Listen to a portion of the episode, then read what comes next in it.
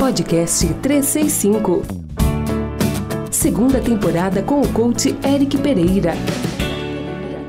Olá, aqui é o Eric, esse é o podcast número 24. Ela detesta planejar. Hoje eu vou trazer a história de uma cliente que eu atendi há uns dois anos atrás. Normalmente eu trago histórias mais recentes, mas ao longo do podcast vocês vão entender o porquê.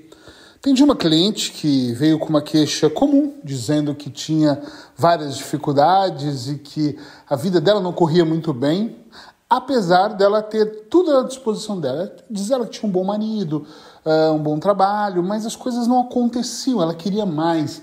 Ela tinha uma certa insatisfação. E uma das queixas, dentro, penso, da queixa maior, era que ela detestava planejar as coisas que nunca acontecia como ela planejava. E eu não sei se esse é o seu caso ou de alguém que você conhece, mas eu quero que você esteja muito atento a isso porque é bem interessante. Muitas pessoas, agora, acho que em setembro eu fiz um desafio 30 mais 1, talvez você tenha feito parte dele.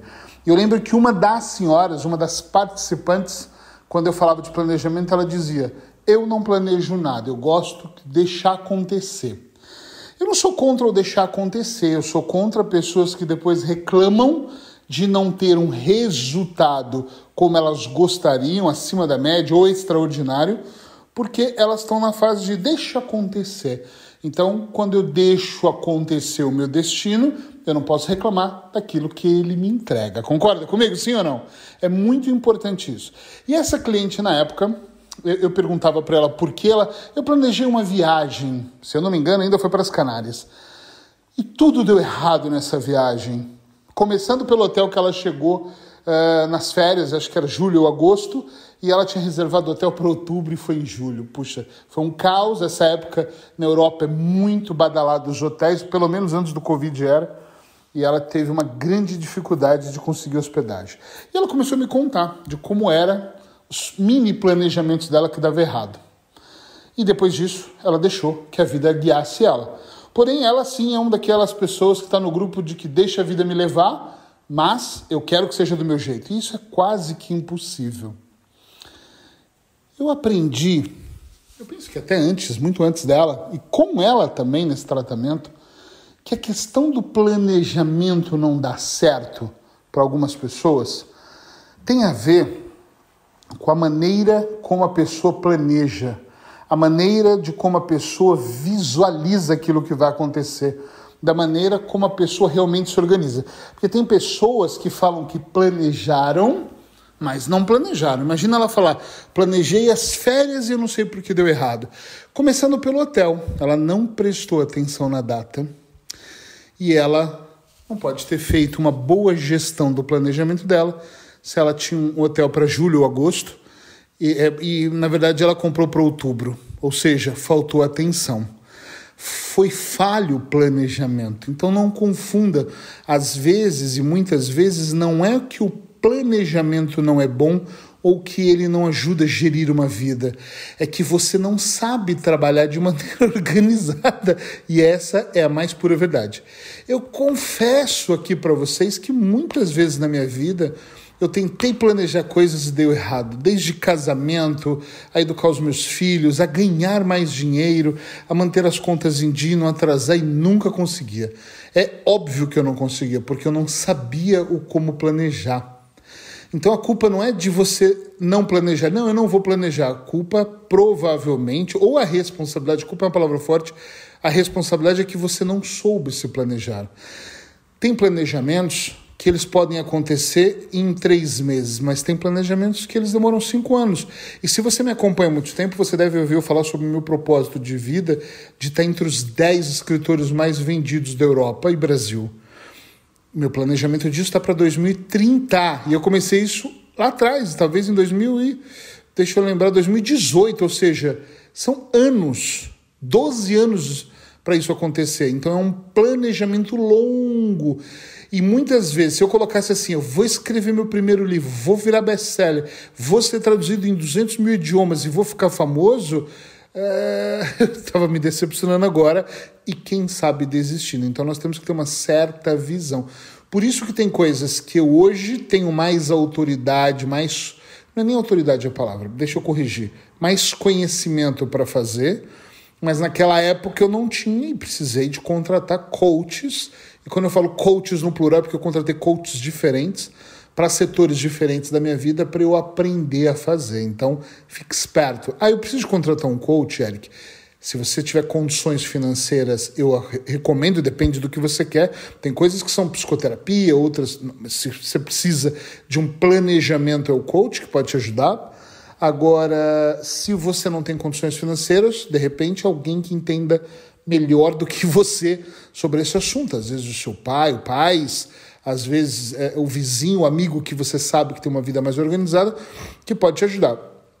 Outro dia, eu, eu, falando, vou me ouvindo, né? Não faz muito tempo, um amigo de Curitiba me falando sobre as dificuldades que ele estava passando. E ele me perguntou: o que, que você acha, Eric? Isso totalmente informal no WhatsApp, numa ligação no WhatsApp. E eu falei para ele: cara, tem que começar ter um checklist. Imagina a minha surpresa quando ele falou: como assim? O que, é um checklist? Porque eu achava que ele sabia, e depois decidi, não faz muito tempo, eu comecei a pensar Muita gente não sabe o que é um checklist. Minha filha vendia carros quando ela tinha 19 anos. E eu falei para ela uma vez, filha, organiza um checklist. E ela falou, pai, não sei o que é um checklist.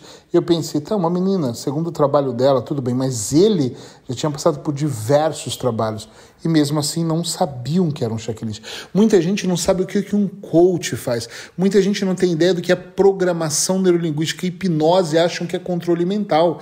Isso, ou seja, a população é ignorante? Não, falta conhecimento mesmo. Mas eu estou dizendo isso até para você perceber que às vezes para você planejamento é uma coisa completamente diferente.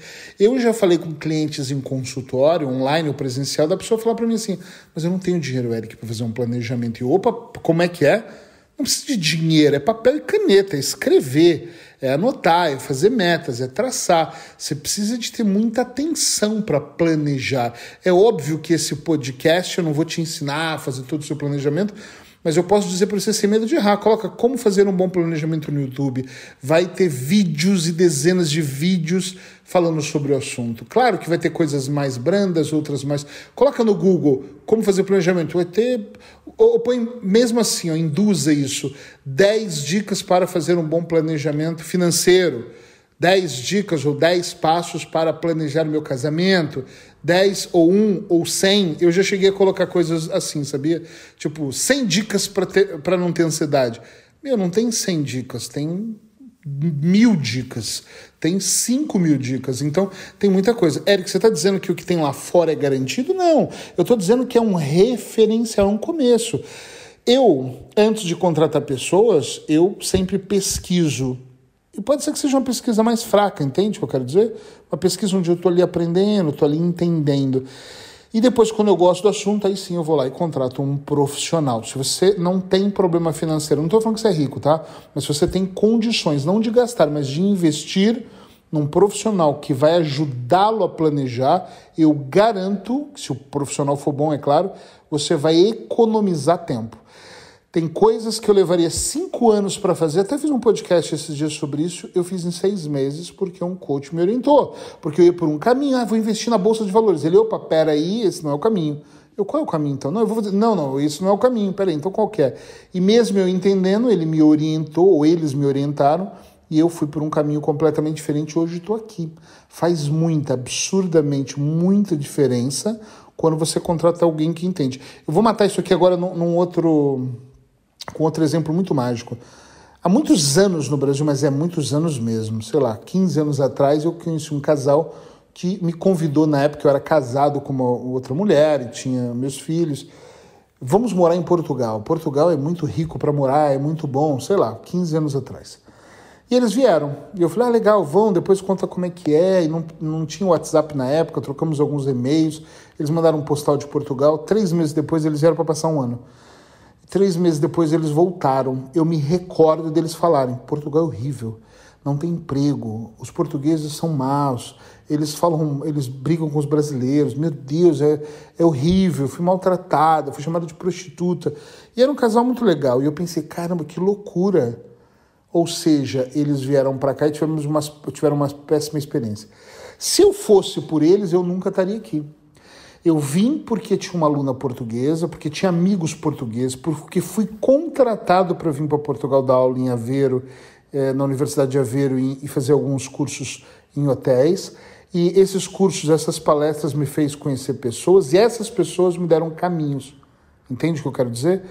E foram pessoas com conhecimento que me conduziram a morar aqui.